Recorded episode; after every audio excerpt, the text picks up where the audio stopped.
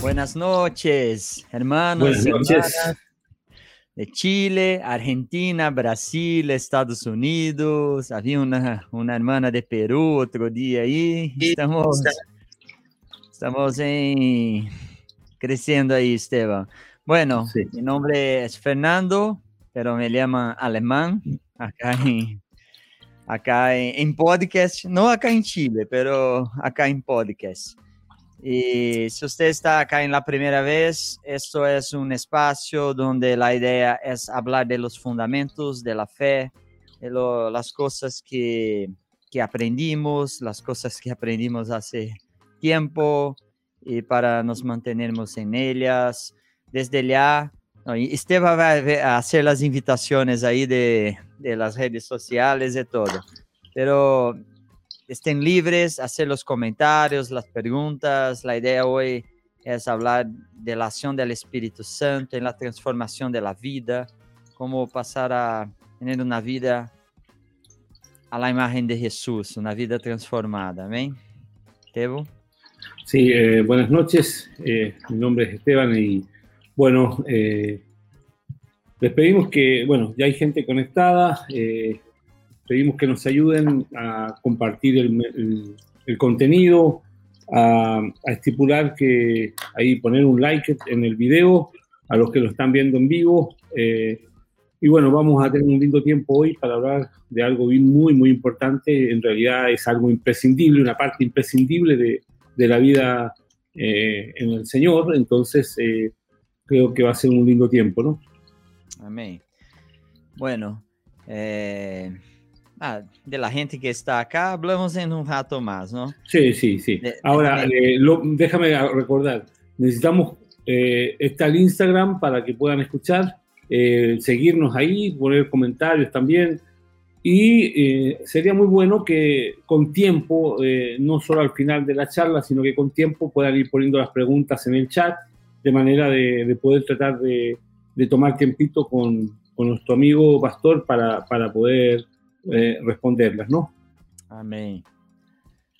Amén. Bueno, venga con nosotros Sí. acá, Oscar. Buenas noches. Buenas noches, ¿cómo están? Bien, Un bien. Estar con ustedes. Muchísimas Bien. gracias por aceptar la- el desafío. Acá sabe que es un desafío, porque todo en vivo. es- Pero la, la gente siempre tiene las preguntas más, más difíciles ahí. Pero si no sabe, le pida a tu amigo que conteste. Acá hay un amigo tuyo, mira. Mira, buenas noches. buenas noches. Dani.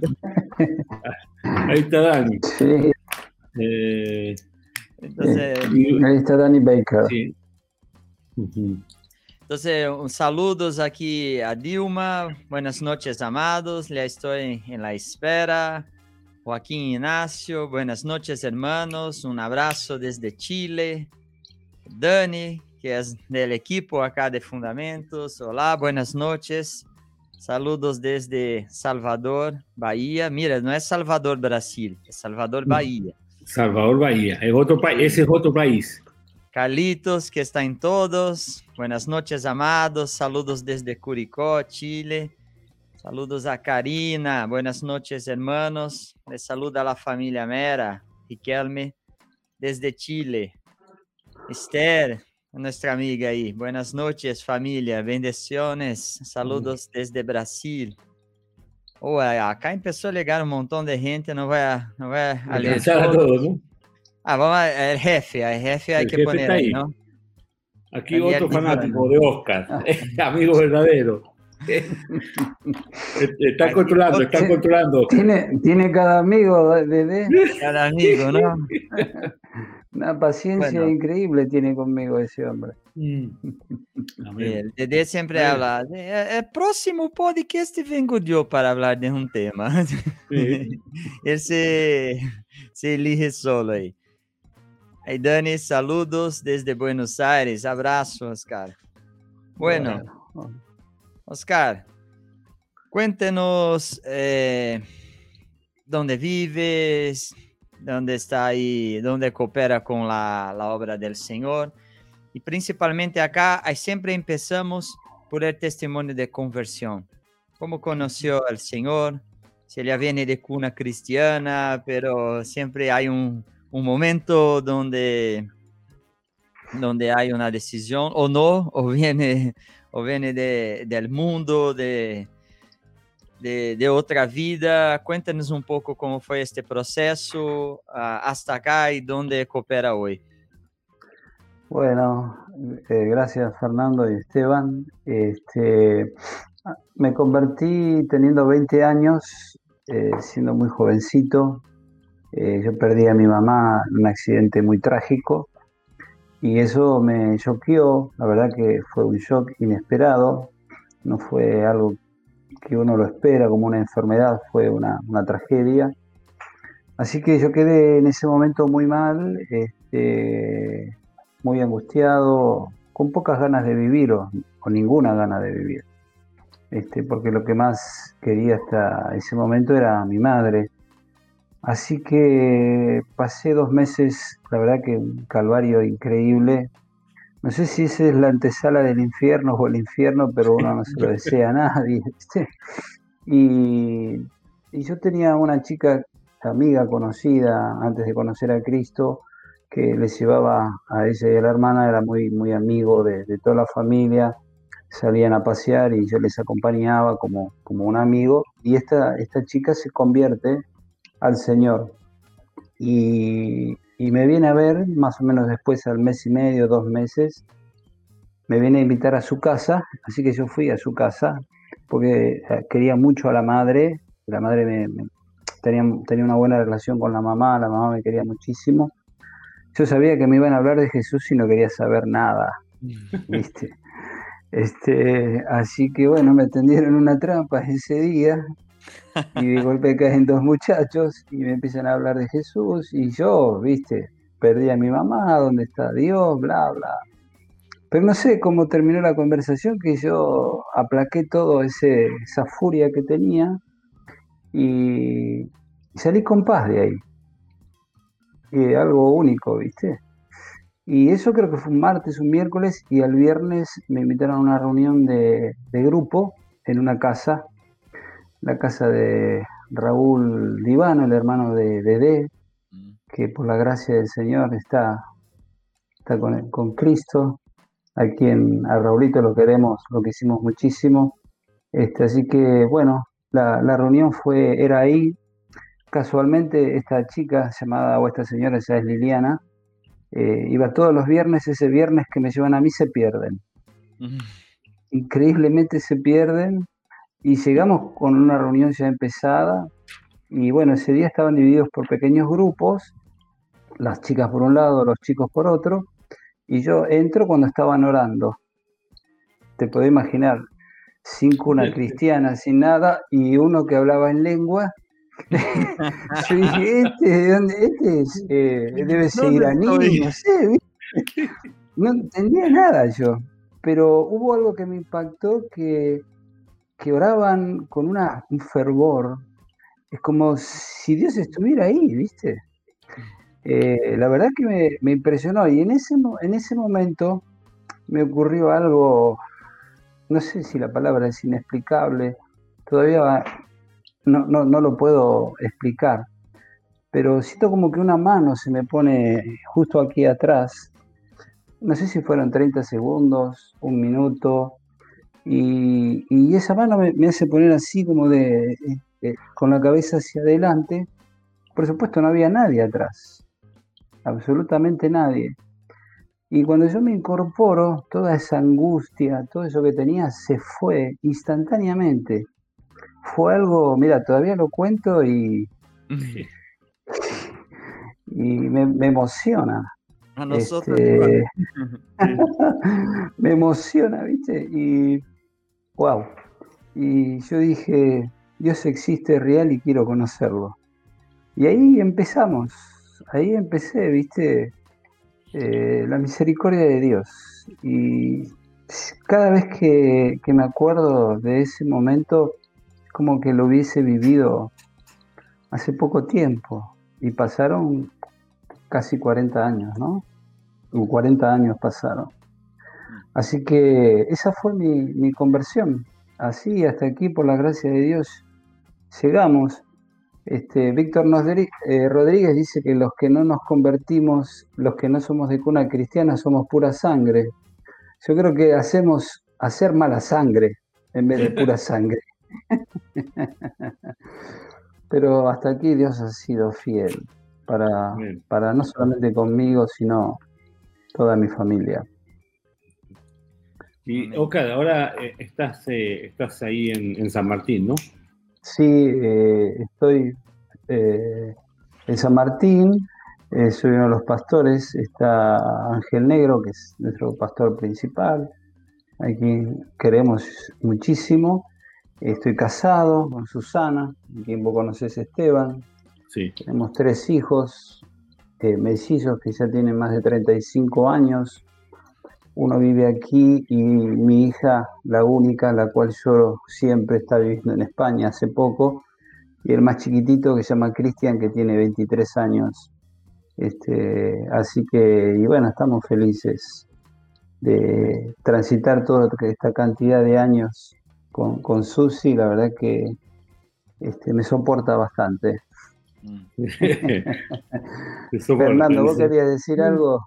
No, no, eh, eh, eh, solo para completar ahí.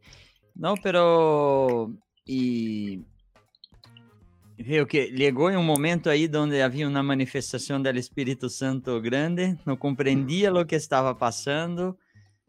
Y, y ahí conoció, conoció al Señor, tuviste tu experiencia. Y entrando un poco en el tema, ¿cómo fueron estos primeros años ahí de, de cambio de, vida? ¿Cómo fue la, la, actuación del Espíritu Santo ahí en la vida práctica, de las cosas que, de los costumbres que tenía, de, las cosas?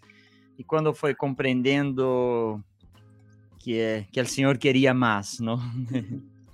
Eh, fue un cambio radical, no fue instantáneo. Eh, quedamos mi papá y mi hermana, mi mamá falleció, éramos una familia de cuatro, y mi padre enseguida vio el cambio.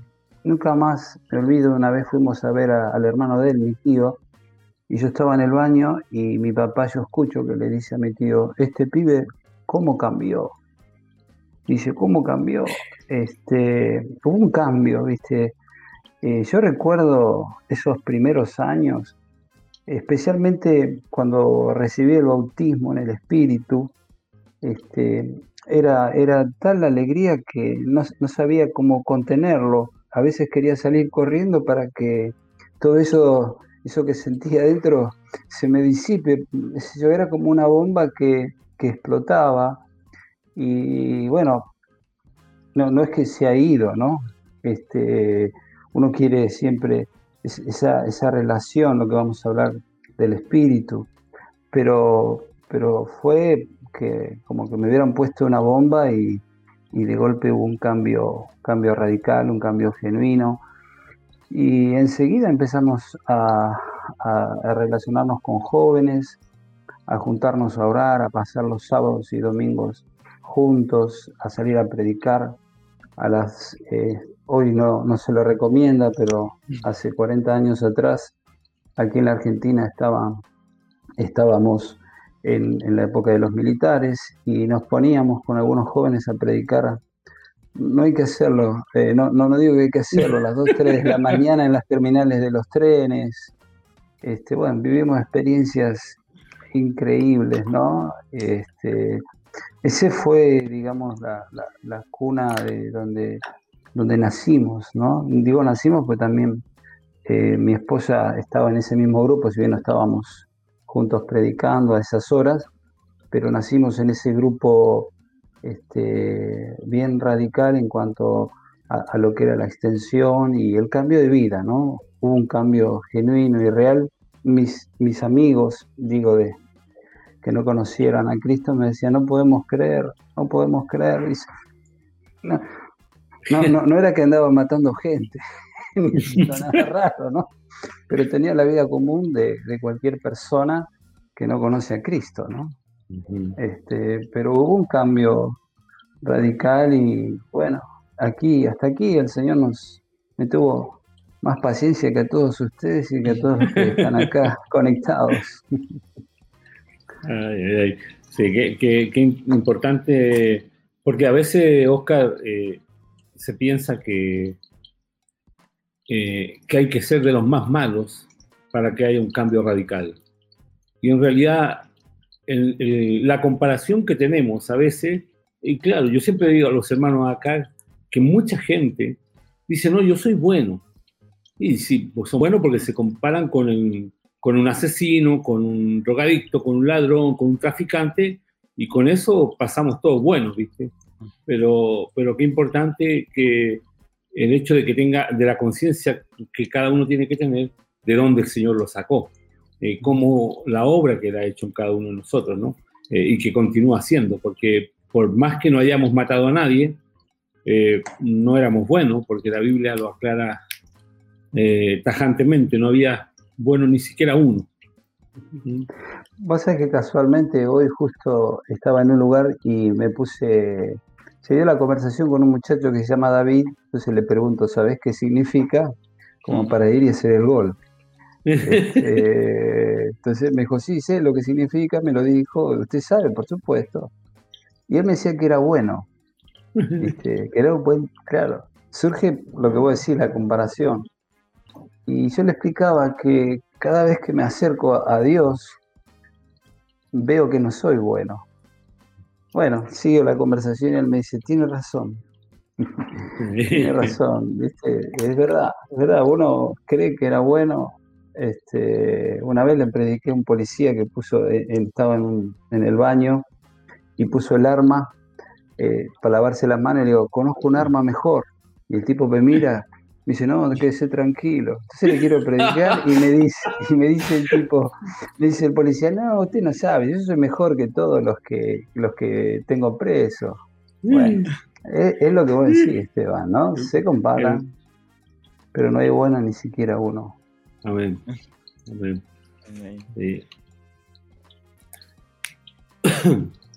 Y ahí Fernando, entrando al tema.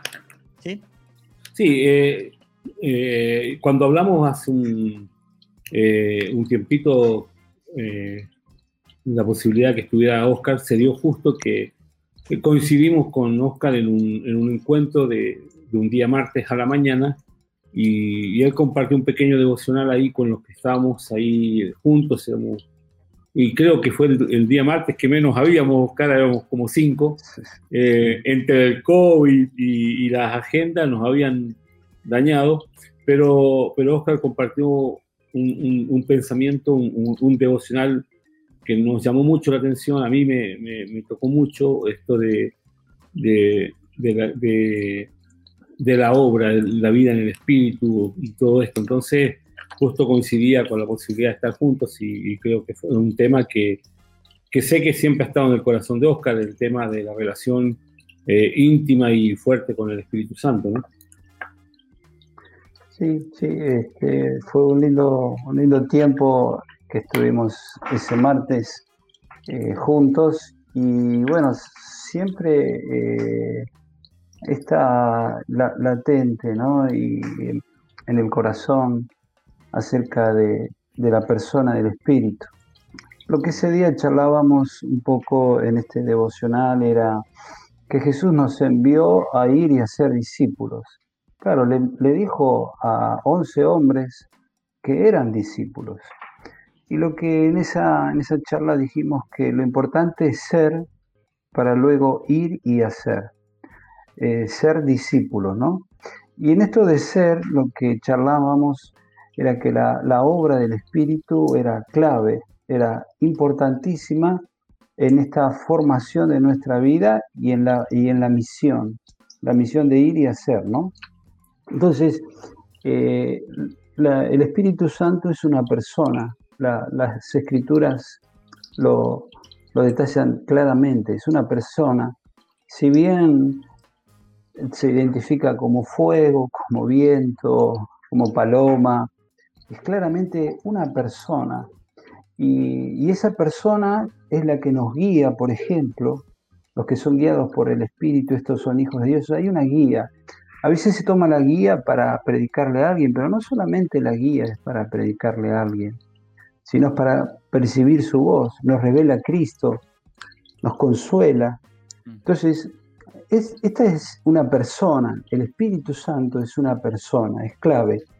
Y si yo tuviese que dividir a grandes rasgos la persona o la obra del Espíritu en nuestra vida, la haría a través de dos canales. Una es la obra en nuestro interior y la obra en lo exterior, para llamarlo de alguna manera. Pablo dice en 1 Corintios 6, 19 al 20, yo lo tengo aquí, o ignoráis que vuestro cuerpo es templo del Espíritu Santo, el cual está en vosotros, el cual tenéis de Dios y que no sois vuestro, porque habéis sido comprados por precio. Glorificad pues a Dios en vuestro cuerpo y en vuestro espíritu, los cuales son de Dios. Hay una claridad en las escrituras que somos templo, un templo del Espíritu, un templo de Dios y que hemos sido comprados por precio. Si alguien nos quiere comprar a nosotros, ¿cuál es el precio que pagaría? Seguramente, no sé, nuestra esposa, venderían nuestras casas, este, no sé. Este, pero llega un momento que se acaba el precio, no, no pueden pagar más. Y hemos sido comprados por el precio de la obra de Cristo. O sea, Dios hecho hombre. Eh, entonces, hemos sido comprados por precio. Entonces, este es un templo que le pertenece a Dios. Dije recién acerca de la obra interior y la obra exterior. En la obra exterior, a grandes rasgos, uno habla sobre los dones, ¿no? Un don, todos sabemos que es un regalo. Romanos 12 y 1 Corintios 12 nos hablan. Y muchas veces le ponemos mucho énfasis y está bien que pongamos énfasis, nos atrae cuando oramos. Pablo dice que busquemos los dones mejores, pero muestra un camino más excelente ahí en Corintios.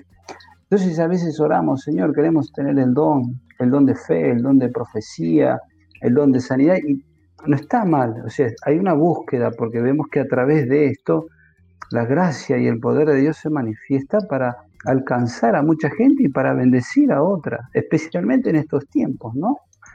Eh, aunque se enseña poco, muy poco sobre el don del servicio, el don de la misericordia, no sé si ustedes alguna vez oraron para tener el don de la misericordia este, o el don de servicio, pero a veces oramos por los otros dones, ¿no? Eh, esto es, digamos, a grandes rasgos en lo que es lo exterior, pero en lo interior nosotros hemos recibido una visión y entendemos que Dios tiene un propósito eterno. Y es la transformación de nuestra vida a la imagen de Cristo. Somos templo de Dios y el Espíritu Santo mora en nuestra vida. Y hay tres pequeños escalones que los enuncio nada más. El primer escalón Jesús le dice a Nicodemo, el que no naciere del espíritu y del agua, no puede entrar al reino. Cuando yo comenté recién un poco mi testimonio, es lo que decía Fernando, una obra sobrenatural del espíritu. Y yo cada vez que lo pienso, digo que es así. Y la verdad que por un lado veo la gran misericordia de Dios para, para con mi vida, ¿no? Entonces, hay un nacimiento espiritual en, la vida de las personas es cuando somos y recibimos al Espíritu Santo como persona, no como algo. No es algo, no, no es eh, Superman como Superman que anda volando, mm. sino es una persona. Y Víctor Rodríguez, yo el otro día lo decía, lo escuché una vez, que cuando recibimos al Espíritu es como tragarnos un elefante, no comerlo, lo tragamos. si llegamos a tragar un elefante, nos convertimos en elefantes. Este, entonces, nacemos del espíritu y del agua, la primera escalón. El segundo, nosotros estábamos muertos en nuestros delitos y pecados y el espíritu vivificó o vivifica ese cuerpo mortal.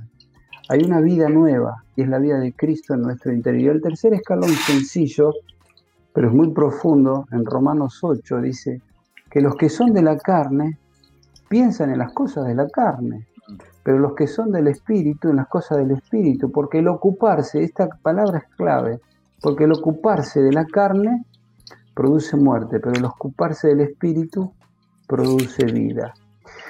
Y yo tengo acá una anotación es que sin la muerte de la vida carnal no hay vida espiritual. Sin la muerte de la vida carnal no hay vida espiritual. Y, y este ocuparse de las cosas del espíritu, yo quiero decir que es un cambio en nuestra manera de pensar, o sea, cuando el Espíritu Santo mora en nuestra vida, hay un cambio en nuestra manera de pensar. Nos empezamos a ocupar en las cosas del Espíritu. Cuando alguien viene y nos pide tiempo y estamos ocupados, le decimos, ahora no. Ahora no puedo, pues estoy ocupado.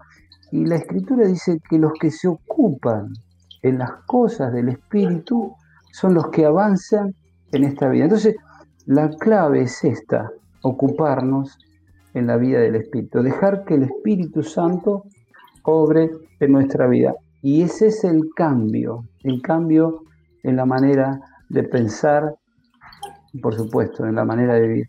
Esto hablando de la obra interior, ese sería el tercer escalón. Gálatas 5, 22 y 23 nos dice cómo es el espíritu. ¿no? Es amor, es gozo, es paz, es paciencia, es benignidad, es bondad, fe, mansedumbre y templanza. ¿Te gustaría conocer a alguna persona que tenga todas estas características? ¿dónde está? ¿Quién es? ¿Dónde está? Decime. La verdad que alguien que tenga amor, que tenga gozo. Hay una persona. Y esa persona es el Espíritu Santo que el Padre nos dio para morar en nuestra vida y en nuestro interior. Y, este objetivo es parecernos a Jesús. Y aquí va la primera pregunta. ¿En qué me parezco a Jesús? Bueno, a ver, contesten ustedes un ratito así.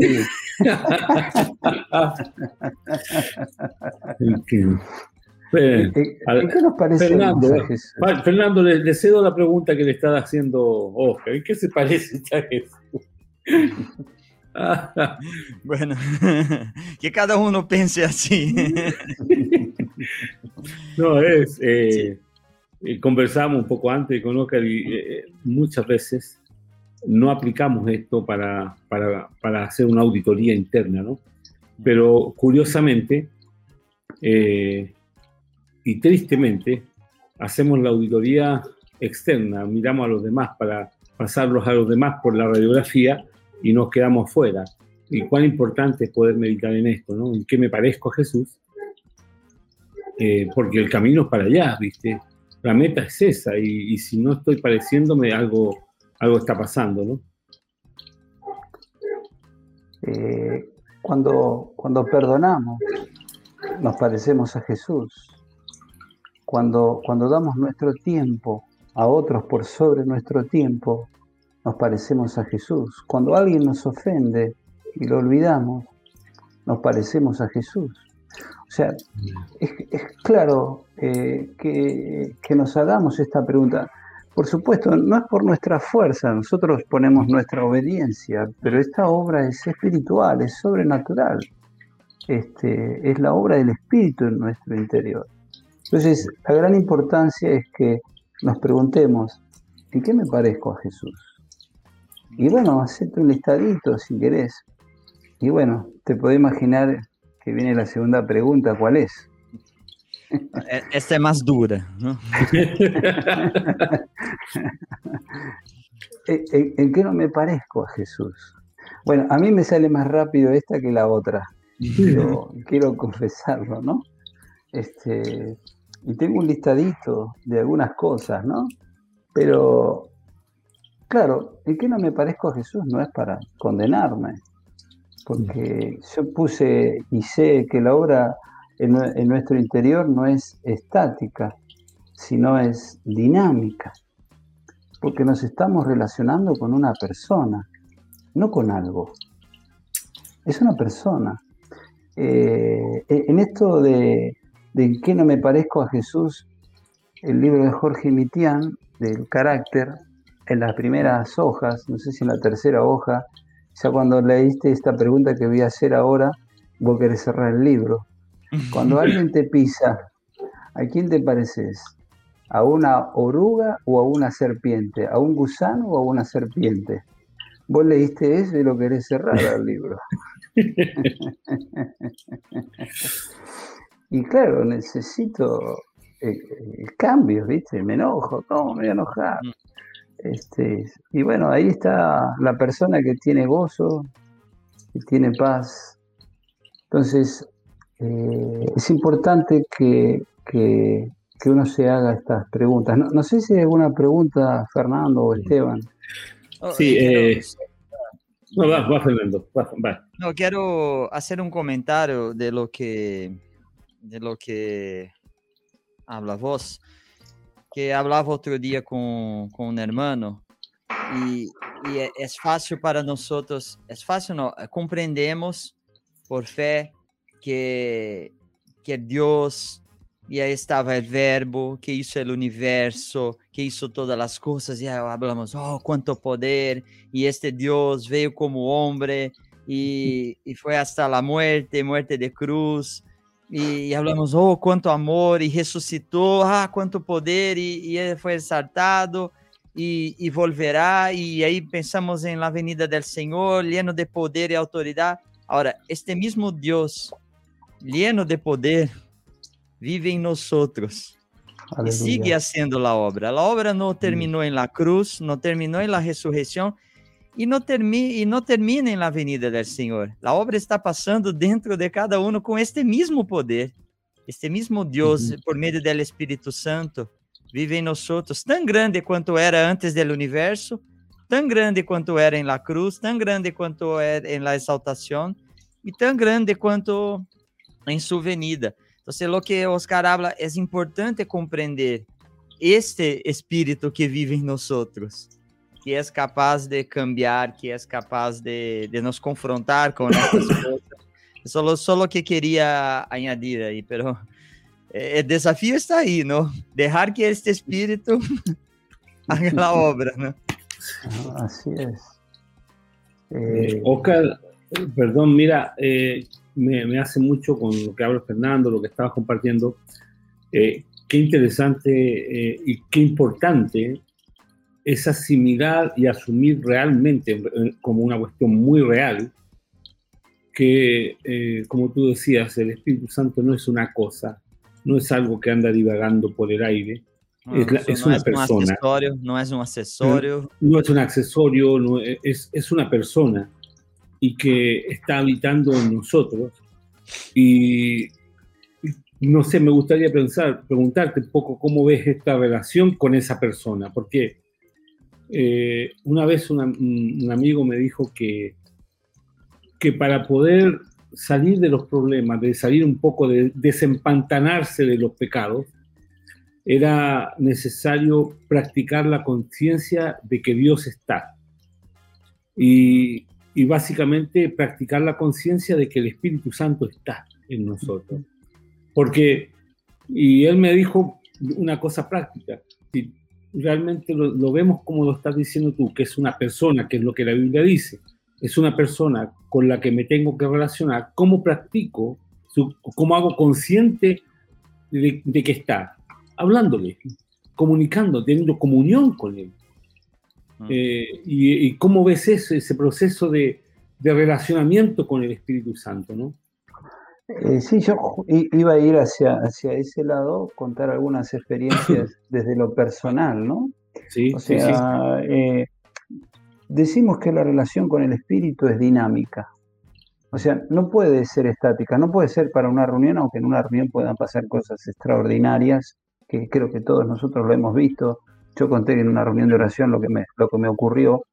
Este, y bueno, pero esta, tenemos que tener eh, en, claro que la relación con una persona y es dinámica, es como eh, los que somos casados con nuestra esposa, con nuestros hijos, con la gente, es dinámica y tiene un objetivo, un claro objetivo, y es la transformación de nuestra vida a la imagen de Cristo. Pablo dice en Efesios 3:12, no que lo haya alcanzado ya, ni que ya sea perfecto, sino que prosigo. ¿eh? Él seguía adelante.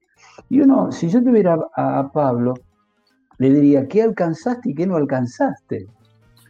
O sea, qué, claro, ¿no? O sea, cómo, la escritura nos habla. Eh, entonces, en un momento dado, Pablo dice, no lo alcancé, pero hubo cosas que dejé atrás. Y sigo, y sigo. Por eso vinieron esas dos preguntas. ¿En qué me parezco y en qué no me parezco? O sea, porque hay cosas que hemos alcanzado y damos gloria a Dios porque es la obra del Espíritu, es la palabra obrando en nuestro interior, es el amor de, con aquellos hermanos con los cuales nos relacionamos y abrimos el corazón. Pero Pablo dice después en Timoteo, he terminado la carrera, he mm. acabado la carrera y me espera la corona. Qué, qué maravilloso poder llegar a un punto en la vida y decir, ya la obra de Cristo en mi interior se terminó. Entonces, entendemos que es clave, es clave lo que se dijo, lo que ustedes dijeron, es la persona del Espíritu Santo obrando en nuestra vida. En, este, en, esta, en esta relación, por supuesto, está la palabra, es clave la palabra, eh, es clave la, relación con los hermanos, pero cuento un poco mi, mi sencilla y humilde experiencia, ¿no? Eh, siempre lo que me ha este, he tratado de hacer es, eh, en cuanto a las áreas de, de, las cuatro columnas, es eh, mucho más acercarme en oración. Y, en esos momentos de oración y en otros momentos no, muchas veces el Espíritu Santo nos habla, mm. nos ministra, nos ministra diciendo aquellas cosas que hicimos bien o nos guía para acordarnos de alguien, orar, o también para mirar nuestro interior. Yo recuerdo hace muchos, muchos años atrás, y lo tengo clavado aquí, que una mañana me fui a orar y el Espíritu Santo me dijo, Oscar, tengo tres cosas que decirte. Aleluya. Ahí me va a animar. Yo voy a contar dos nada más. La tercera me la guardo. vos haces las cosas por interés. Oh, oh fuerte. y claro, imagínate que me lo diga eh, alguien cercano. Yo, dice, que, a ver, ¿cómo? Y la segunda me dijo, sos egoísta. Y la tercera me la guardo. Eh, entonces, yo digo, soy gracias a Dios que el Espíritu Santo mora. Y empecé a burguetear. ¿En, qué soy interesado? Y empieza uno a descubrir, a descubrir. Bueno, esa mañana lloré y, les puedo decir que me los acuerdo. Es aquí en mi cabeza están las tres cosas que el Espíritu Santo una mañana me dijo. Entonces, eh, pero no quedaron ahí. O sea, eh, eh, en esto de, ser interesado he cambiado muchísimo. Eh, a veces son pequeñas zorras que uno no se da cuenta y uno empieza a atacar. Por ejemplo, ser más generoso, mm. ser más dadivoso, este, dedicar más tiempo para aún aquellas cosas que no sean de mi interés, escuchar a una persona, sí, escucharla mucho tiempo, aun cuando divague y necesita abrir el corazón. Mm. Eh, en cuanto al egoísmo, eh, bueno, sigo ahí este, dejándole que, el Señor a través de su espíritu obre. O a veces también, ante una charla, eh, te defendiste mucho hoy, ¿eh? ¿Cómo? Sí, sí, en la conversación te defendiste mucho, Oscar, ¿eh? Este, ¿Y qué ganaste? Bueno, lo que yo quiero decir que, que es una experiencia dinámica. Por supuesto, no nos corrige solamente lo que nos falta, nos anima. Hay momentos que viene y es un consuelo único. Este, hace tiempo sentí claro de que que, el, Señor me decía a través del Espíritu, cuando llegues al cielo vas a encontrar una sorpresa. Este, y ese día me puse a llorar como un niño, hace poquito fue esto. Eh, y no fue cosa de mi cabeza porque no estuve pensando en nada. O sea, ¿qué quiero decir? Que la obra del Espíritu viene para transformar nuestra vida, nuestro, nuestro ser interior y dejar que Él nos hable. La meditación de la palabra, los hermanos, pero en, ese momento de búsqueda, muchas veces de oración, también nos habla, o en la calle, podría contar también algunos ejemplos, pero eh, lo que quiero más que nada significar es que estamos estableciendo una relación con una persona que vive en nuestro interior, que no pertenece a este mundo, que está en este mundo, pero no es de este mundo. Su, herencia, su esencia es es eternal, es celestial y viene a vivir en vasos de barro. Y nosotros somos absolutamente privilegiados que el Espíritu de Dios haga morada en nuestra vida. Es lo mejor que tenemos. Una vez alguien dijo, el día que no esté más el Espíritu no quiero vivir un segundo en esta tierra. Bueno, no sé si hay alguna pregunta, este, si quieren hacer ¿Algún comentario más? Dentro, dentro de esta parte que, que nos contó un testimonio ahí de un, una de las experiencias con el Espíritu Santo, nos pide, el jefe acá nos pide, mira, Oscar, ¿cómo fue tu experiencia cuando recibiste el bautismo del Espíritu? Estoy seguro que muchos están interesados en este tema. Solo para cerrar esta parte ahí de, del testimonio. Este, eh, yo veía que, gracias Dede, eh, yo veía que muchos de mis amigos eh, tenían el espíritu.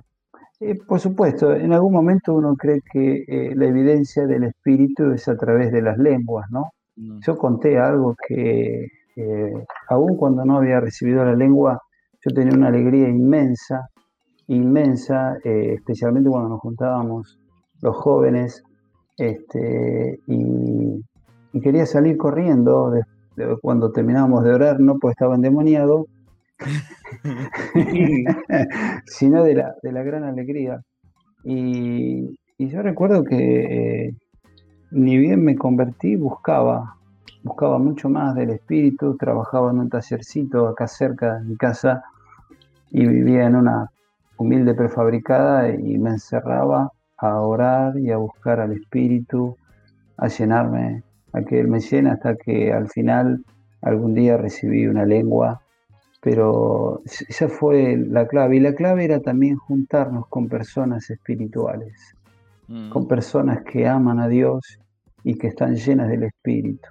Porque uno ve allí un, ejemplo en, esas personas, especialmente eh, en mi época cuando éramos jóvenes.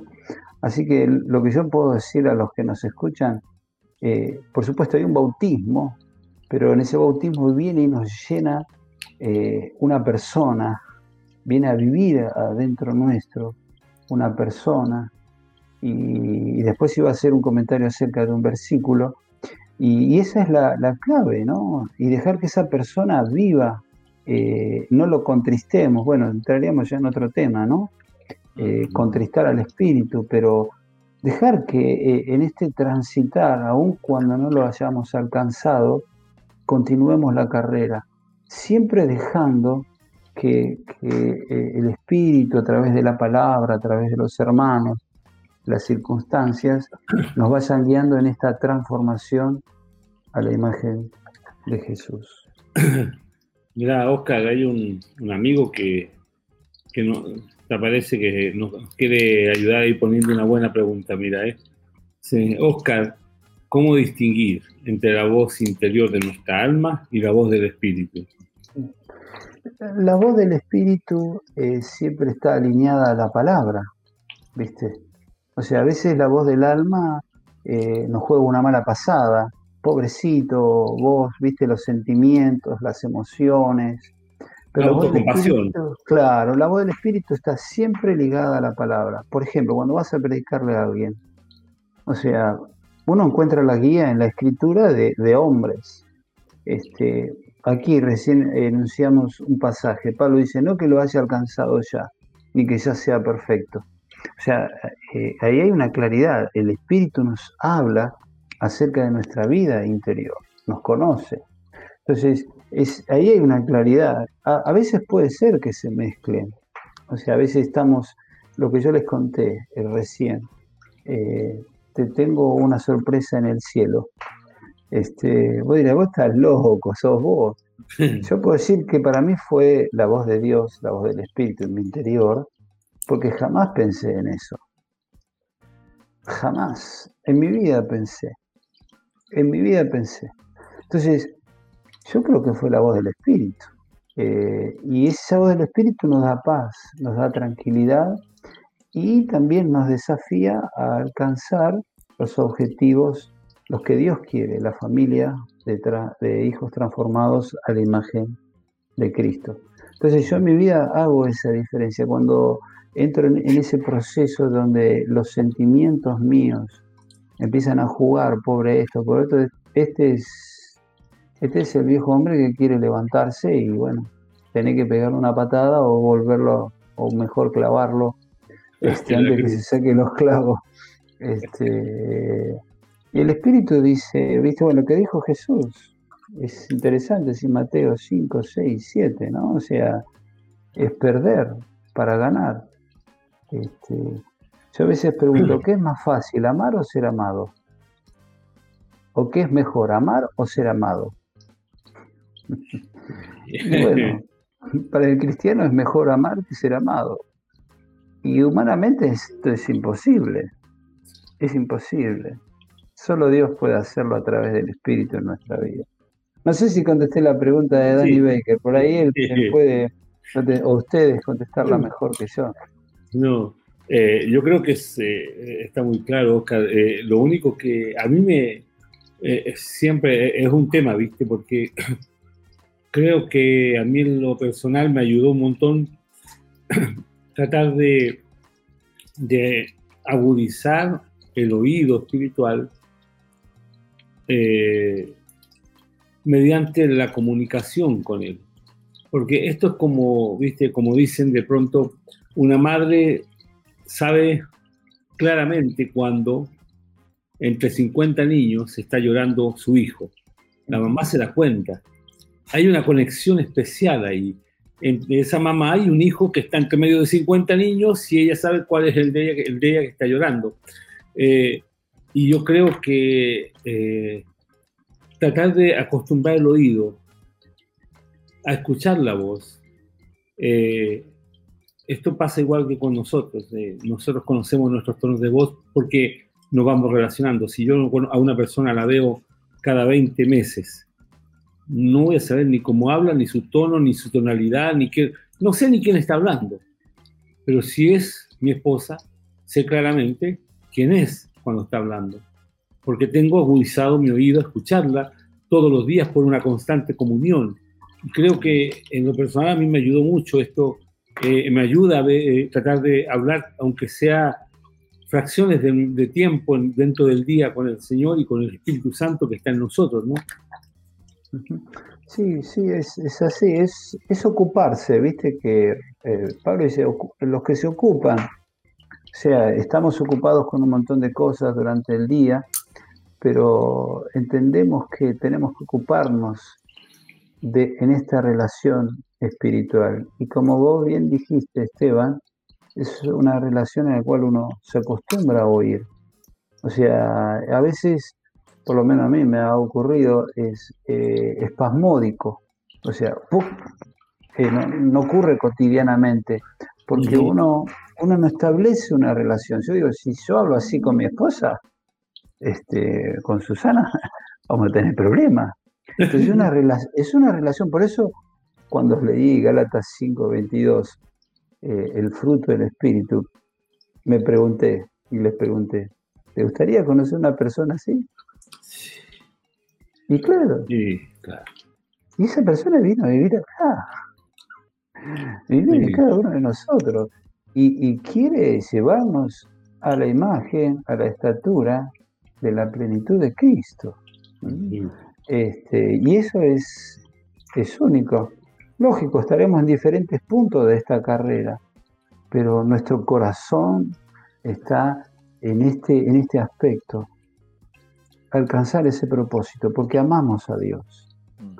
Hay un, libro de Juan Carlos Ortiz que dice, mira, me acuerdo ahora, dice, si no existiera cielo e infierno, eh, ¿cuántos seguirían amando a Jesús? Interesante la pregunta, ¿no? Y yo dije, Señor, yo seguiría amándote, vos cambiaste mi vida. Y, vino la, y vino tu palabra, los hermanos, la iglesia, la obra de tu espíritu. O sea, no, no cambiaría nada. Bueno, una locura, es una, una, pregunta loca, ¿no? Pero yo creo que esto es, es, es clave en nuestra vida.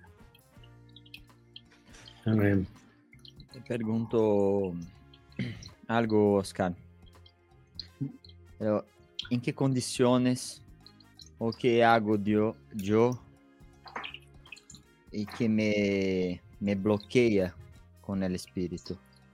¿En qué condiciones no está el espíritu? Eh, porque hay que, si soy templo del Espíritu Santo, hay una, hay una condición ahí para, para vivir el Espíritu Santo.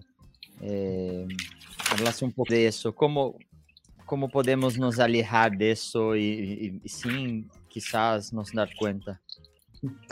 Eh, yo creo que la, la, clave es cuando nos ocupamos, o sea, el, ocuparse. Por ejemplo, ¿por qué a veces recibimos confesiones, la misma confesión muchas veces de alguien? Porque se ocupa en las cosas de la carne. O sea, hay, hay una ocupación en las cosas de la carne. Eh, ahora cuando nos empezamos a ocupar del Espíritu, yo digo, el Espíritu Santo es un asesino serial, perdonen que utilice esta palabra, ¿no? Romanos 8, Romanos 8, un asesino serial de la carne. Dice Romanos 8:13, porque si vivís conforme a la carne moriréis, mas si por el Espíritu hacéis morir las obras de la carne, viviréis. Y yo puse en mi Biblia, el Espíritu Santo es un asesino serial de la carne. bueno, esto, estas son cosas mías, ¿no? Este, perdonen si alguien ofendo aquí, este, eh, pido perdón. Pero el Espíritu mata esas obras de la carne. Por eso al principio dijimos que para tener una vida espiritual tiene que haber una muerte de nuestra carne. Por supuesto, hay una lucha, hay una lucha con nuestra carne, eh, pero está la obra del Espíritu. O sea, voy, voy, hacia, donde, hacia donde yo quería decir. Cuando Ezequiel 36, 26 y 27 dice, os daré corazón nuevo y pondré espíritu nuevo, Dios está hablando. Mm. Dentro de vosotros quitaré de vuestra carne el corazón de piedra y os daré un corazón de carne y pondré mi espíritu dentro de vosotros. ¿Para qué? ¿Para que seamos oidores? No, para que guardemos la palabra, para que la vivamos. Entonces, Dios no nos ofrece, como en Argentina decimos, espejitos de colores. No nos pone la zanahoria acá adelante que nunca la vamos a alcanzar con una vara. Él nos da lo mejor. Quita ese corazón de piedra eh, pone una mente nueva, una mente eh, distinta, diferente, eh, donde se ocupa de las cosas del Espíritu. Y Dios dice, y pondré mi Espíritu, Dios su Hijo, y nos pone su Espíritu dentro de nosotros. Entonces, es, es, la obra de Dios, y Dios no nos dice, no nos miente, nos dice la verdad. Y, creo que esto es, eh, es clave para nuestra vida, creerlo, que Dios puso su espíritu dentro de nosotros. Si no lo tenemos, tenemos que, buscar ese bautismo. Yo quiero ese bautismo, lo necesito, porque si no voy a ser un religioso como el joven rico, este, y, al final estoy más atrapado en las cosas de esta vida, mm. pero eh, Dios pone su espíritu dentro de nosotros y tenemos que buscarlo, tenemos que llenarnos de Él, dejarlo que Él more, que Él habite, que nos guíe, que nos hable, que nos, nos ministre, que nos, que nos consuele. Eh, hemos probado nosotros estos últimos dos años han sido difíciles por un tema de enfermedad de, de nuestro hijo mayor casado y hemos visto la consolación del Espíritu muchas veces. en nuestro interior. Este, él vino a consolarnos, vino a animarnos, eh, vino a fortalecer nuestra fe en momentos eh, difíciles, ¿viste? delicados. Mm. Eh, algunos, Danny Baker sabe, este, bueno, Dede también, Diego también nos acompañó mucho, este, pero es una persona, este, y no marca los errores solamente. No nos dice los errores, che, Oscar, vos sos un interesado bárbaro, flaco, ¿eh? así que a ver si, si te pones en onda. No, no. También nos consuela. Aleluya. Nos da fe en, el momento. Y, nos hace ver a Cristo. Y nos hace ver su gloria. Entonces, eh, es, es la forma en que la obra de Jesús se va completando en nuestra vida. Amén. Yo lo que puse aquí y, después no sé si habrá alguna pregunta. A ver, Fernando, ¿querés decir algo? Oh, hay un hay un versículo acá que el Nélio Le, Leite puso que tiene que ver con, uh, me parece que la próxima cosa que vas a, vas a hablar. Eh, él cita Efesios 4:30, no, y no entristeçáis el Espíritu Santo de Dios, en cual estáis sediados para el día de la redención. Acá con una traducción en vivo, muy mala, pero no me di cuenta. Y había una pregunta, una pregunta antes que estaba relacionada a esa, que acá, ops, perdóname, estoy buscando. Esteban, ¿se puede traducir? Que el eh, mismo, texto de Efesios está relacionado, entonces podemos partir para este. Si nosotros podemos entristecer al Espíritu Santo, ¿eso significa que Él tiene una capacidad de sentir emociones? ¿Es correcto esto? Y claro, pues el amor es, es un sentimiento no solamente de, nosotros, sino de, Dios también. Dios, decimos, eh, Juan dice, Dios es amor. Claro, el amor de, Dios es diferente eh, al amor humano, ¿no? Bueno, nosotros sabemos que hay tres clases de, amor, el amor filial, el amor eros y el amor ágape. Es el amor ágape el, el cual tiene el espíritu. Claro, podemos entristecerlo. ¿Cuándo los, eh, le entristecemos? Cuando, nos cuando hemos sido bautizados llenos del espíritu, y lo dejamos y nos ocupamos en las cosas de la carne. Eh, las cosas de la carne, nadie habla del trabajo, pero si vivimos para trabajar es distinto. Este, no, estamos hablando de pecados groseros.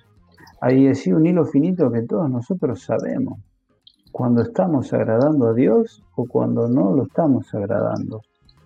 Eh, cuando nadie nos ve, cuando estamos solos, ¿quién nos ve? y es el Espíritu que mora en nuestro interior. Es Dios que está en todos lados.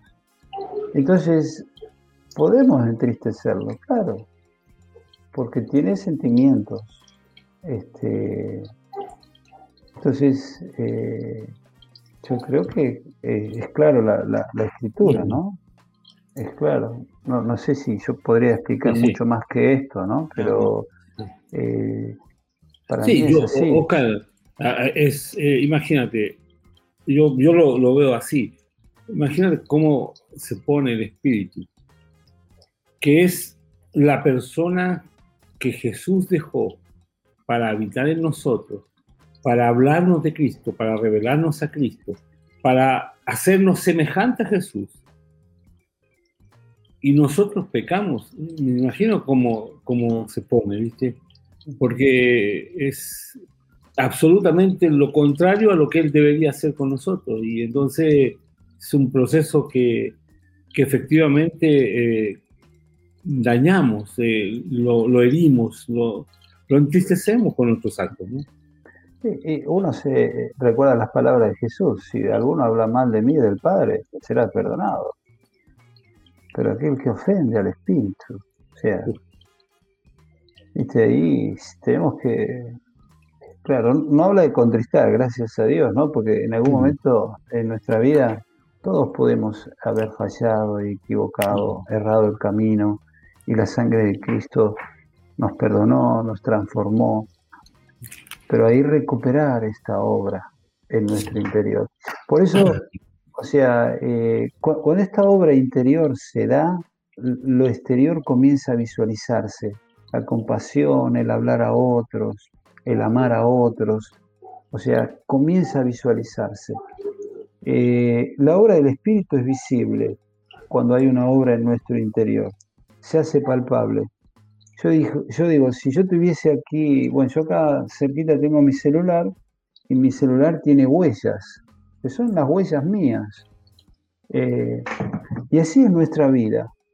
O sea, en nuestra vida hay huellas, hay gente que deja huellas.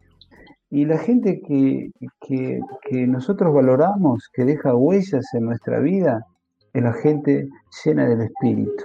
O sea, yo en mi vida tengo huellas, yo podría dar nombres este, de personas que han dejado y dejan huellas, son llenas del Espíritu.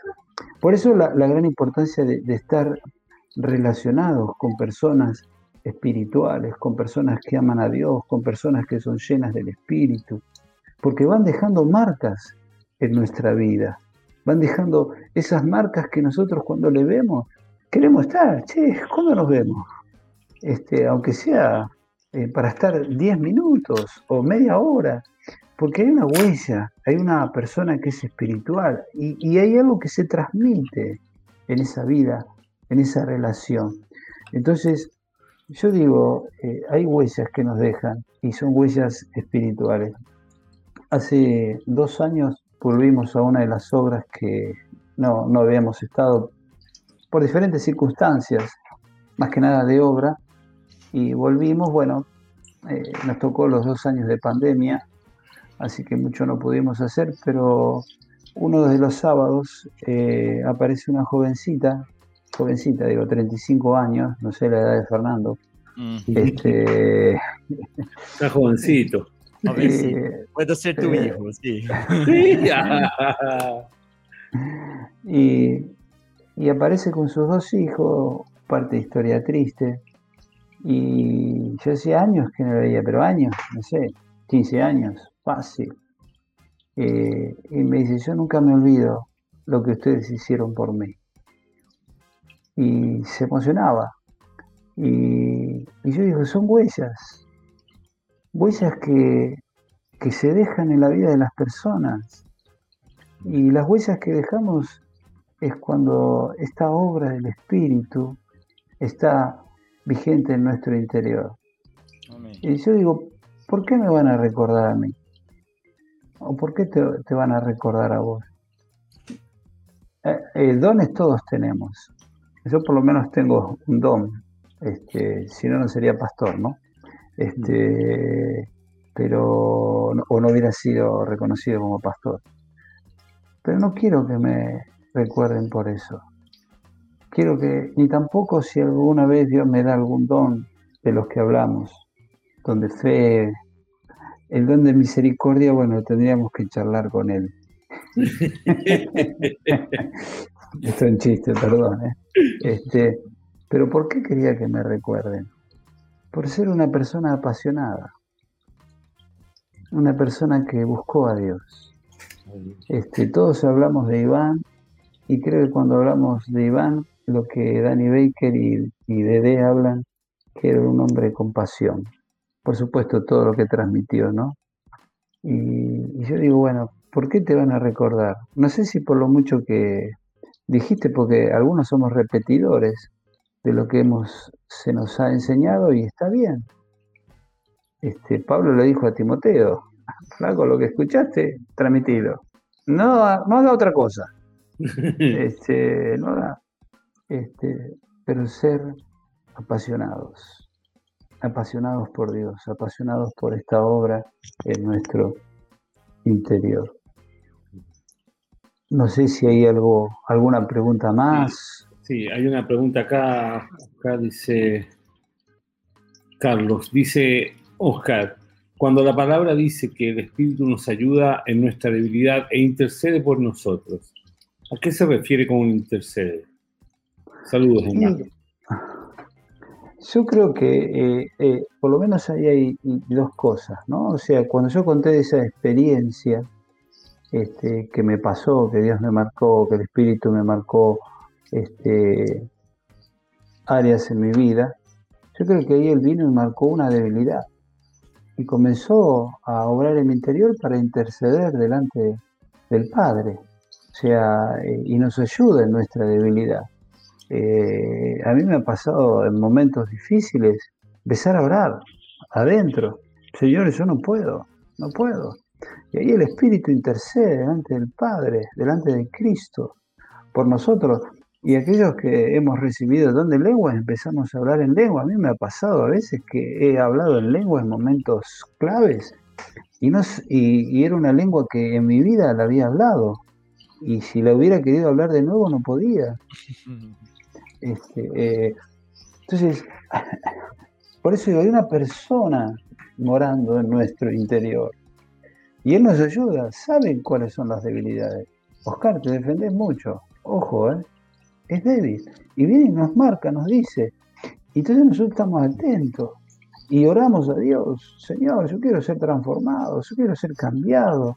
Y hacemos una listita en lo que nos cuesta cambiar y lo ponemos a los pies de Cristo y, rogamos que el Espíritu nos dé, nos dé fuerza y valor para poder cambiarlo. Pero eh, intercede en nuestro interior. Alguna vez me pasó de gemir, no, no fueron muchas veces salir como un gemido adentro de uno en momentos muy difíciles, ¿viste? Un gemido. Hay cosas que son inexplicables. No quisiera explicar todo, pero no podemos explicar, ¿viste? Eh, todo. Eh, hay un camino, yo creo que hay un camino, un trayecto que lo hacemos. Por supuesto, todo esto alineado a la escritura.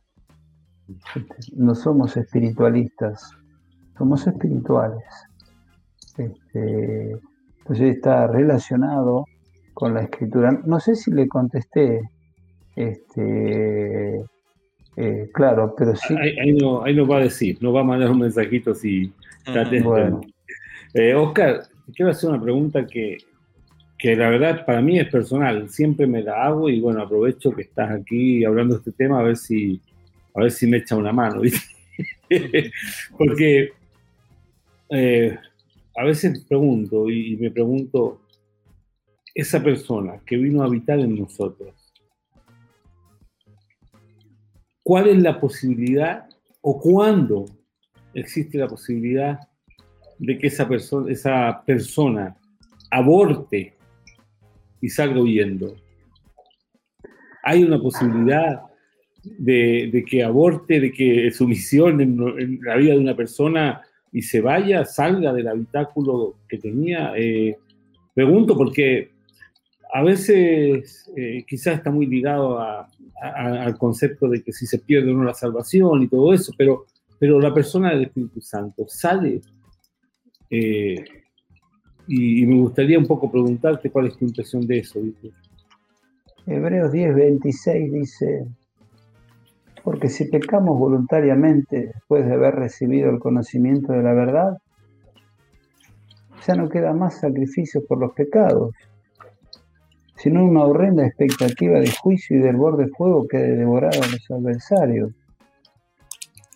Verso 29 ah, dice, ¿cuánto mayor castigo pensáis que merece que pisotee al Hijo de Dios y tiene por inmunda la sangre del pacto, en la cual fue santificado y hiciere afrenta al Espíritu de gracia?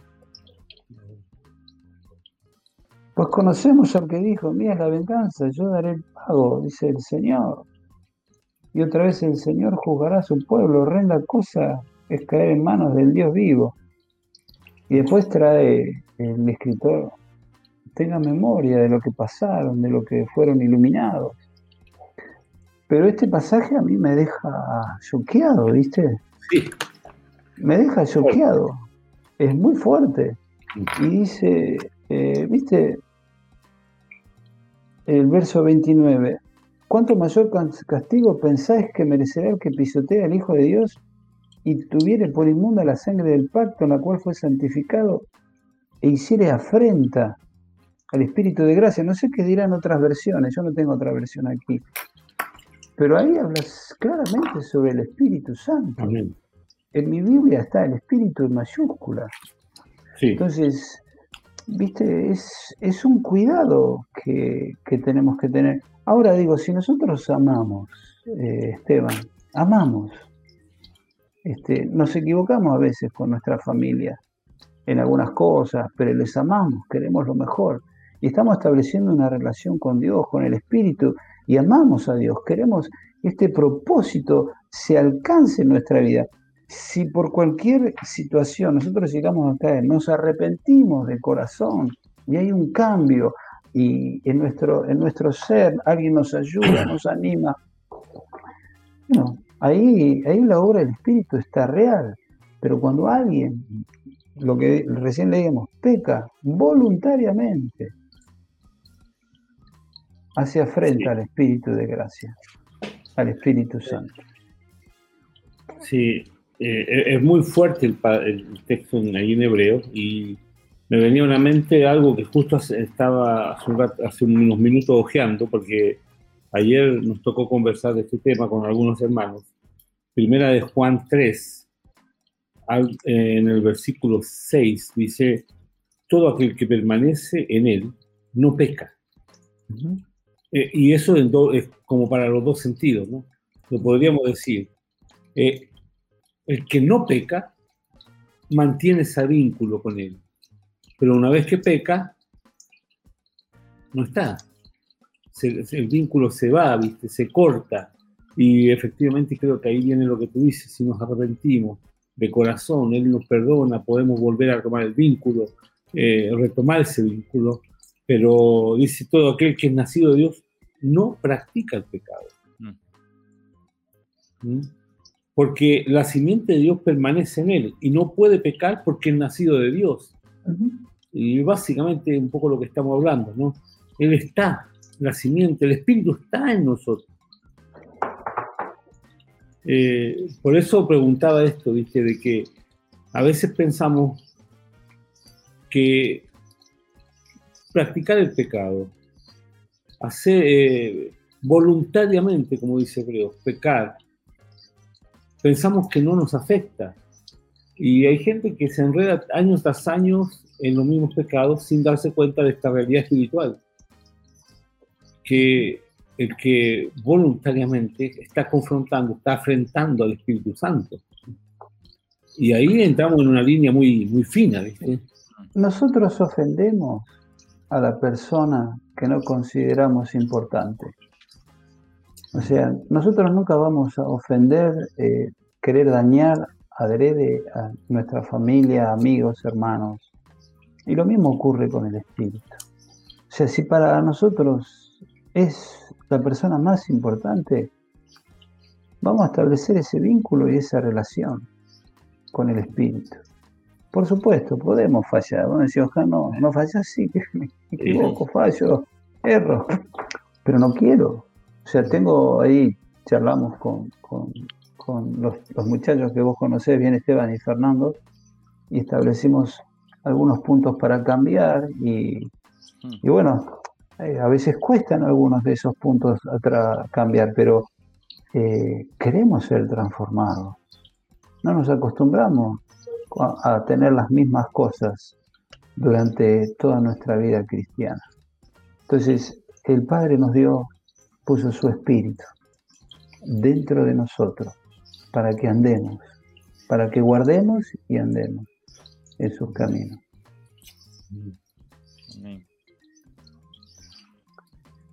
sé si Tebo tiene más, más una pregunta ahí. Eh, no, yo con esto me aclaro un poco, ¿viste? El, tema de es que lo que pasa es que siempre, ¿viste? Lo que ha hablado hoy Oscar de esto de la persona del Espíritu Santo y lo importante que es, porque entendemos que hoy día Jesús, Oscar, está reinando sobre todas las cosas, porque Dios le dio un lugar que sobre todo, y eso lo tenemos muy claro. Pero la persona que está en nosotros y la que está haciendo el trabajo hoy día en la práctica relacionado íntimamente con nosotros es el Espíritu Santo. Y eso es lo que tenemos que identificar muy claramente, porque finalmente Jesús hoy día, ¿dónde está? A la diestra del Padre. ¿Quién está haciendo el trabajo aquí en, en medio nuestro? Es la persona del Espíritu Santo. Por más que Jesús está gobernando por sobre encima de todas las cosas, pero el que hace el trabajo práctico es el Espíritu Santo y es muy importante tener esa conciencia, ¿no? Sí, es así. Este, a veces la hipnología que tenemos no nos ayuda mucho, ¿viste? Eh, por supuesto, hay encuentros, hay reuniones, creo que todos nosotros hemos vivido reuniones tremendas, ¿viste? Eh, donde hemos visto el obrar del Espíritu, donde se movía, este, era como un viento o como un fuego. Yo recuerdo hace unos años atrás, orando aquí en casa, sentí como que me atravesó, fue así literal, ¿eh? Eh, como un rayo de, la cabeza hasta los pies, me sacudió todo, eh, me empecé a sacar, tenía una campera, un pullover, me empecé a sacar todo, pero no es eso, es, parte, pero es una persona, no, no podemos buscar lo exterior solamente, tiene que obrar en nuestro interior, Está, estará con ustedes y en ustedes, dijo Jesús. Las dos cosas, con y en. Entonces, eh, cuando está en, cuando está adentro, se produce esa transformación en nuestra vida interior. Y, empezamos a ver el obrar hacia afuera. Este, las personas que se convierten, ahí Daniel nos contó, eh, estamos anhelando ir a Chile para que ores por nosotros, este, y se convierte, se convierte a la gente, ¿viste? Eh, pero eh, anhelamos, ¿viste? Esta obra del Señor. Pero no es algo, es una persona. Se mueve en, en, las reuniones, sí, yo conté que lo que me pasó cuando me convertí. Y podría contar muchas cosas más que he vivido y he visto en reuniones pero hay algo significativo que es en nuestra obra interior. O sea, cuando les conté, cuando me contó, me, me marcó esos errores o esos pecados en mi interior, por lo que te conté recién. Yo quisiera que todos los días caiga un rayo del cielo y me haga sentir lo que sentí, ¿viste? Ah, ah, es, eh, es la confirmación de la obra de Dios. Mira, yo tengo una, pregunta acá, Oscar. Mirando un poco desde afuera, en un, tema más de, hacer discípulos, en, la, en nuestro rol de hacer discípulos, bautizando y enseñando a, a, guardar. Eh, cuando, cuando predicamos a alguien, cuando hablamos de Jesús, Sabemos, tenemos claro que el que convence é o Espírito Santo. Ele convence do pecado, da justiça e do juízo. Pero mi, per mi pergunta queda mais depois. Por vezes, há,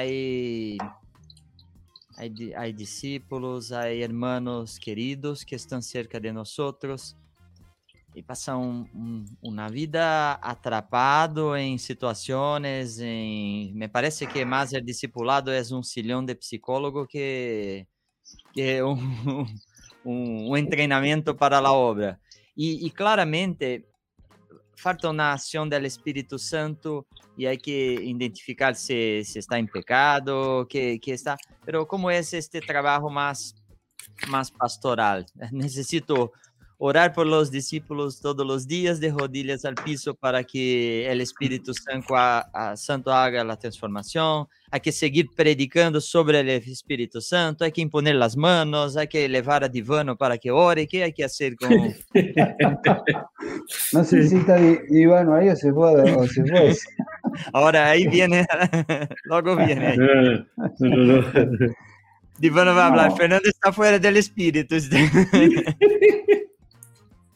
Este, no, mira, eh, nosotros, eh, un poco eh, hemos charlado, Daniel no, ah, en lo personal y el grupo que está relacionado conmigo nos ayudó muchísimo en cuanto a la formación eh, de, las vidas. Y siempre nos dice, mira, tenés que tener dos o tres y el resto es verdad. Entonces, eh, hay, hay, personas que, que, son espirituales, que buscan de Dios y quieren, y hay otras que no. Eh, ¿Qué hacemos con esas que no?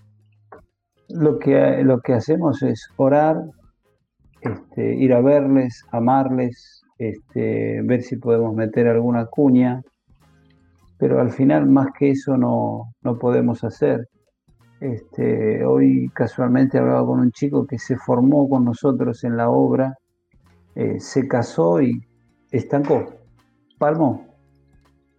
Este, un buen muchacho, nadie puede decir eh, lo contrario, pero palmó, se estancó. ¿Y qué hacemos? Este, ha ido a Quianté y todo, no, no voy a decir el nombre. Este, y, bueno, vamos a seguir amándole. Hay otro hermano que está más cercano, queremos verlo crecer. Eh, pero ahí hay, hay, lo que nosotros vemos son dos cosas, especialmente con gente de muchos años. O sea, yo tenía, eh, a mi casa venían a orar tres, cuatro jóvenes a orar. Eh, los sábados a las 7 de la mañana, decirle a un joven de 19 años que venga a orar a las 7 de la mañana a tu casa, este, tenía que venir. Así que se venían, vinieron un buen tiempo. Uno de ellos es hoy a quien quiero muchísimo, otro de ellos se partó, otro de ellos vive en España y también un campeón. Este, y el cuarto, él lo dio todo, lo dio todo. Este, pero no arranca. ¿Qué hacemos? ¿Qué hacemos? Este, no, no soy Dios, este, deseamos que esté en la primera línea con nosotros o que Él esté más adelante, eh, pero no lo está. Y buscamos a Dios, Señor, ayúdalo. Este, no tengo muchas respuestas para esto, ¿viste? Mm. Eh, sé que hay una obra de Dios y por supuesto la persona tiene que estar eh, dispuesta, dispuesta y disponible, ¿no? Eh, mucha de, la gente, eh, creo que todos aquellos, la gran mayoría que han venido, así en Chile, en Argentina, han sido una obra genuina del Espíritu. Mm. Por A, por B, por una experiencia mayor, sobrenatural o no, algo ocurrió en el interior. Y eso tiene que, tenemos que dejarlo que esté siempre vivo, porque el día que no está vivo, nos, nos aplacamos, nos achanchamos. Es lo que vemos, ¿no? O sea, las cosas de este mundo parece que no nos vamos a morir nunca. Y parece que vamos a quedarnos a vivir en esta tierra siempre, entonces le metemos toda la ficha acá y después cuando somos viejitos nos acordamos que estamos cerca del cielo. Este, pero eh, lo más lindo es el tener la edad de, Fernando, la tuya Esteban también, es dar los mejores años para el Señor, los años de más fuerza, de más ímpetu. Este, eh, mi pastor Ángel Negro me comparaba con un político medio extremista que había. este, pobre, cada vez que yo le iba a ver, se agarraba la cabeza, no, no, no porque pecaba, ¿no? Pero, bueno, yo lo aprecio mucho a Ángel, la verdad que es, más que un padre. Ángel, bueno, eh, Ángel, Ángel va a estar la próxima semana con nosotros. Ah, ahí aprovecho de pasar el, el aviso y la próxima semana va a estar Ángel Negro con nosotros compartiendo y hablando un poco también de, los inicios de la obra, de, los inicios de la revelación del Evangelio del Reino, del propósito eterno de Dios. Así que eh, va a ser un gusto tener a Ángel la próxima semana, ¿no? Pero me, me gustó una cosa que hablaste ahí, de los chiquillos a las 7 de la mañana en su casa para orar. Entonces, lo que, los que me escuchan, que, que están relacionados acá, a las 7 de la mañana. No, no, amigo, yo llego mañana a las 9 a su casa. Sí, A las yo nueve sé, me- pero no, de las no. 7 hasta las No, no, yo llego a las 9, los, vier- los, los viernes tomamos desayuno juntos. Entonces, Ah, eh, pero me cita a las 9, ¿viste? Yo a las 9 llego. No. Te, te- cuento algo, Oscar, acá con, con todos de testigo, como, como nos habló él mismo. Vivano, cuando estuvo acá la última vez, habló, ustedes tienen podcast los martes, podcast los jueves, están en, en viernes discipulado, hacen encuentro en sábado. ¿Y cuándo hacen discípulo, no? Mira, Oscar, oh, Daniel esperó que entráramos al aire, pusimos la, la- la transmisión y nos dice, yo les tengo una pregunta. Ustedes están en la pantalla los jueves, los viernes, los, los martes, ¿y cuándo hacen discípulos? Nos dio con un, con un palo entrando, jefe. Bueno, hay que orar por por eso nosotros. lo queremos, Por eso lo amamos, ¿viste? por eso lo amamos. A ver. Eh, Mira, hay una, hay una pregunta. Sí, ahí. ponga, ponga ponga. tú. Mira, dice Oscar, una pregunta dice, jamás he hablado en lenguas y en algunas partes dicen que si no hablas en lengua es porque no te has convertido y no tienes al Espíritu de Dios. ¿Es así? Vamos a leer un versículo. A ver si Os- Oscar lo encuentra. Y bueno, vos te estás riendo, ya sabés cuál voy a Mie- mie- leer. Mientras busca uno de, de los, de los chiquillos que están relacionados conmigo, pues ahí, mira. ¡Shuu! Mira, pues ahí se asustó. A las 7 va a tener que llegar a la casa ahora. ¿eh? Tranquilo, tranquilo. Puede ser siete y media, Juaco, no hay problema. Sí, el, el problema lo tengo yo, hermano. Tengo varios que están vinculados conmigo que viven fuera de la ciudad.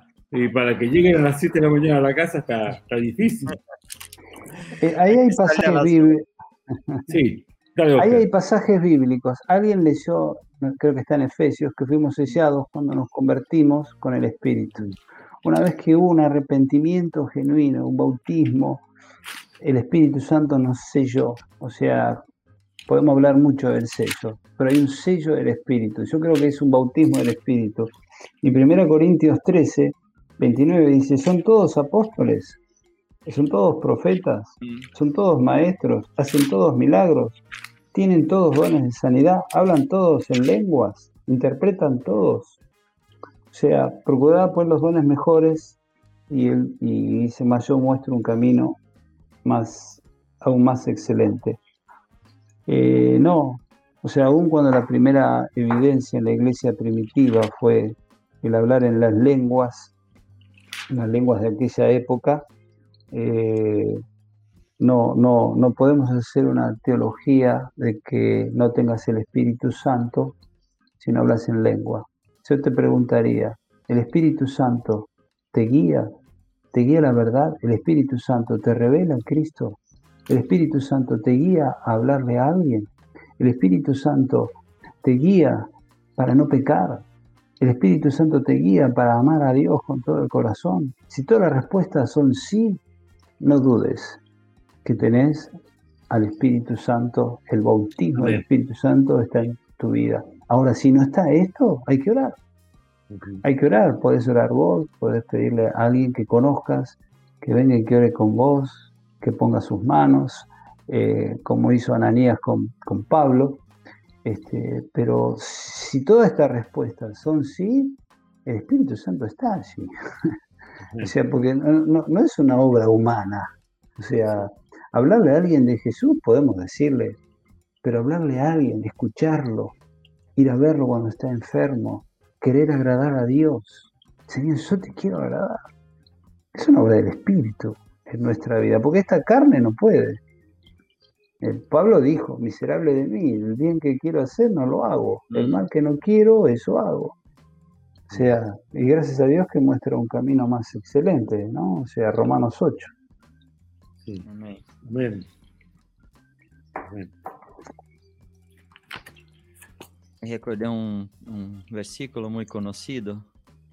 Leí hoje para uma persona. Gálatas 2, Gálatas 2:20.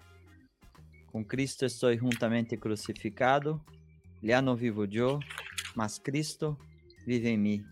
y lo que ahora vivo en la carne, vivo en la fe del Hijo de Dios, el cual me amó y se entregó a sí mismo por mí. Ese Cristo vive en nosotros por medio del Espíritu Santo, es una realidad a todos los que he sido, hemos sido bautizados en Cristo. Amén. Amén. Eh, Tebo tiene algo más. Si no, vamos a las informaciones. Sí. espera, que llegó una pregunta quizás ah. cortita, pero lo podemos atender. Dice, muchas gracias. ¿Y cómo se procura tener un don mejor? ¿Eh? Susan Trujillo. Mira, este, Pablo dice, procurar los dones mejores, más yo muestro un camino más excelente. Este, ¿Cuál es el don mejor? Este, ¿El don de fe o el don de misericordia? Eh, yo recuerdo una, una charla que dio Banjo en Buenos Aires y él habló sobre tres aspectos. Yo voy a contar el que me acuerdo. Es cuando Dios da, dones, es una llave que tiene Dios. Y yo tengo que estar feliz con lo que Dios me dio, con el don que Dios me dio. Porque si yo no estoy feliz con ese don que Dios me dio, estoy eh, como cuestionando al Señor. Me quedó tan claro esa, esa parte. Este, por supuesto, hay que orar. Señor, necesitamos esa gracia sobrenatural, esos dones carismáticos, por llamarlos como, como comúnmente se dice, mm. esos dones de fe. Este, yo he orado mucho por el don de fe, ¿viste? Eh, la verdad que, que sí. Eh, Oscar, ¿lo tenés? En algún momento, en alguna situación, surgió ese don de fe como nos ha pasado a nosotros, ¿viste? Hemos visto a Dios obrar un milagro instantáneamente, eh, pero no, no es un común denominador en, mi vida, ¿viste? yo no puedo decir que tengo el don de fe. ¿Te gustaría? Y sí, me gustaría. ¿Por qué no? me gustaría. Para que Dios sea glorificado, por supuesto, ¿no? Eh, no, no para ser aplaudido. Este, Aplaudido en la cara. Sí, en la cara, te va a aplaudir el Señor. Mira, si te dice que soy interesado, ni loco se me ocurre hacer eso. Este, pero este, pedir, buscar, este, rogarle al Señor, y, pero que este proceso de la obra en el interior no se detenga por esa búsqueda exterior. Claro. ¿Alguien habló acá, en podcast? Yo no sé si me equivoco, me parece que fue Danny Baker al final, Dios no, no va a preguntar, eh, los, los, dones no son el fin. Dios, Dios no va a preguntar, ¿qué dones tuviste? Yo, yo oré, oré en lenguas, yo sané enfermos, porque eso, eh, eh, ahí Dios va a hablar, pero eso yo lo hizo por ustedes, no, es, no era tuyo. Pero ¿dónde están los frutos? ¿Dónde mm. están lo que hiciste con estos dones, dones que, que yo le regalé. Entonces al final los dones hay que buscar, hay que, pero no son el fin de las cosas, son un medio para, o incluso para, para hacer la voluntad de Dios. Y como empezaste un poco, nadie le pregunta, ¿dónde está el, mi don de servicio? Mi don de... Estos dones hay que, hay que buscar. Dígame. Perdón, me vino un versículo. Ayer eh, tuvimos una reunión con, un encuentro con, dos hermanos más que estamos trabajando en las resoluciones, los tres. Y, uno le preguntaba al otro, este, ¿por qué la gente no se convierte? ¿Qué hacemos mal? ¿Qué hacemos mal? ¿Viste? Y bueno, charlamos ahí, uno de ellos le respondía al otro, y me vino Mateo 25. ¿Cuál es Mateo 25 cuando Jesús separa a las ovejas de las cabras? Jesús no habla de ningún don ahí habla del amor hacia el prójimo. Estuve enfermo y me visitaste. Eh, tuve necesidad y estuviste a mi lado. Fui extranjero, estuve desnudo y me cubriste. O sea, eh, es la obra del Espíritu en nuestra vida donde nos hace ver al, prójimo. Eh, estuve enfermo y me sanaste, sería lo más lógico, ¿no? O sea, no, no, me viniste a ver. tuve hambre y multiplicaste los peces y los panes, ¿o no? No, No, me diste de comer. mm, Entonces, cosas eh, prácticas. viste, a veces nosotros, eh, en nuestro afán de, de esta obra sobrenatural, eh, no, no sé si le damos un poco más de rosca.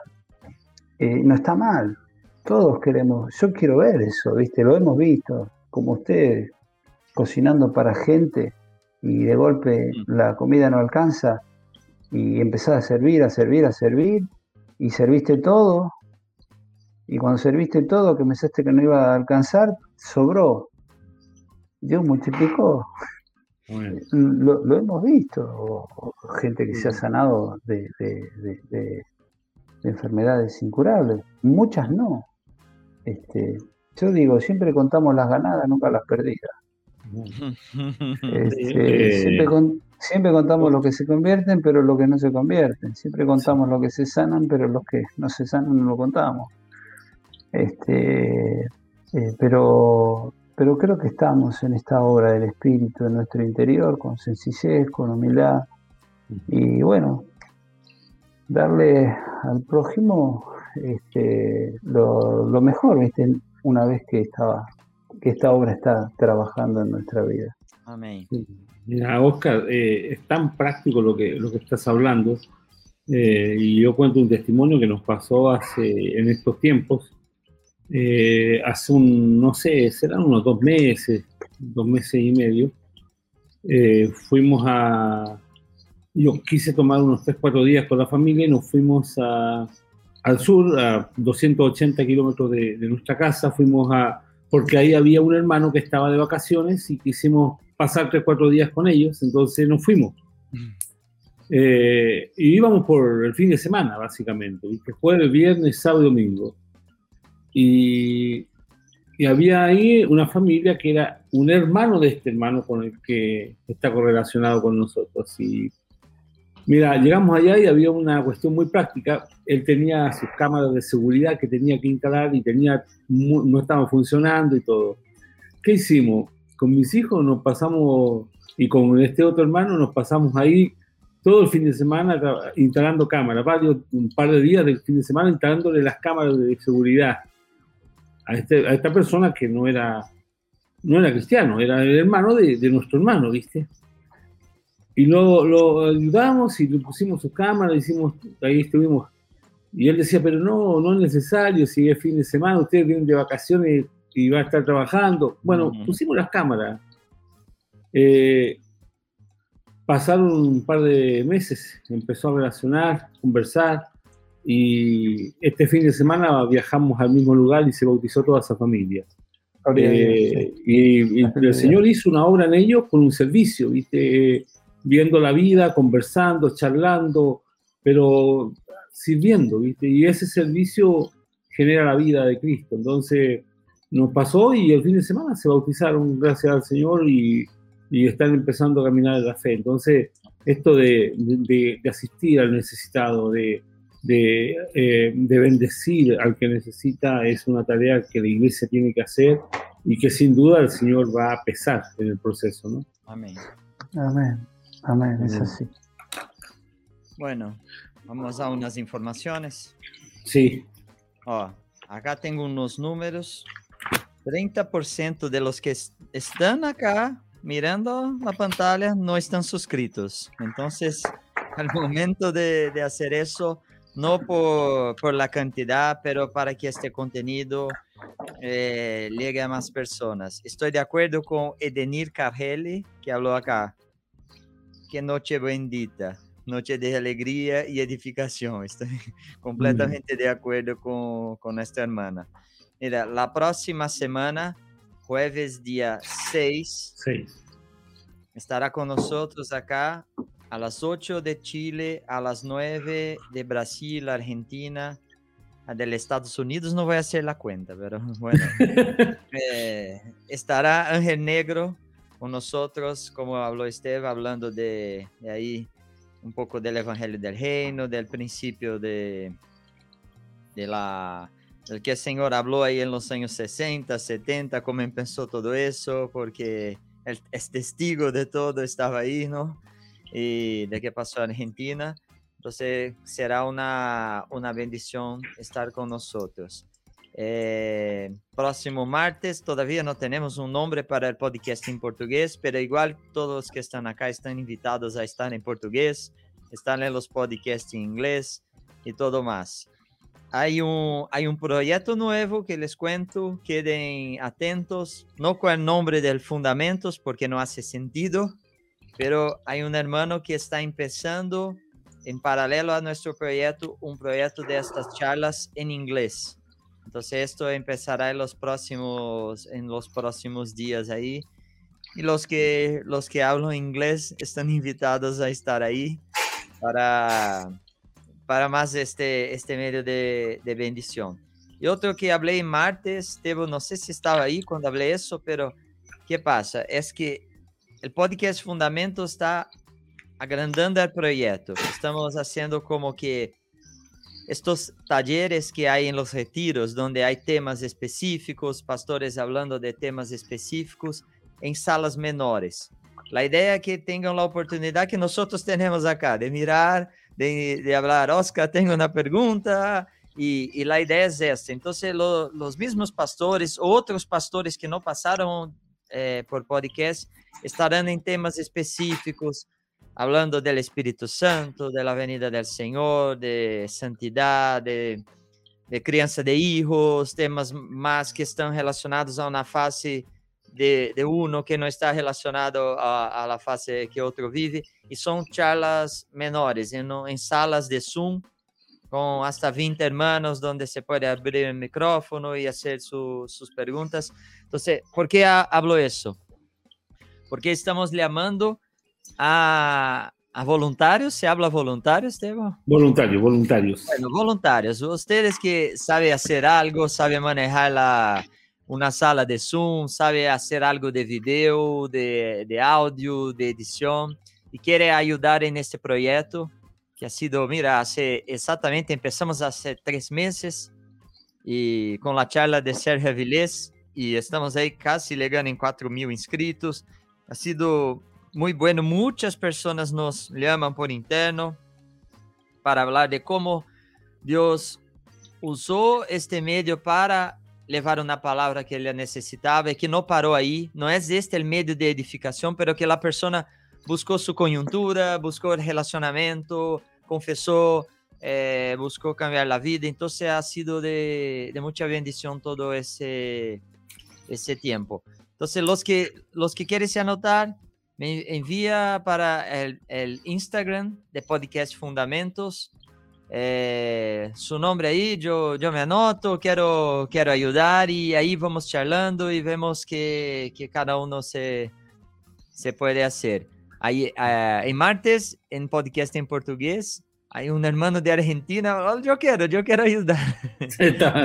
de hacer esto, sí. esto, esto. Entonces, bueno, eso un poco de, de las informaciones. No sé si sí. hay otra información, Tebo, o vamos a... No, no, básicamente darle un poquito vuelta al asunto es que queremos hacer esto que eh, la mayoría, en el caso nuestro, por ejemplo, estamos eh, en cuarentena, no podemos salir.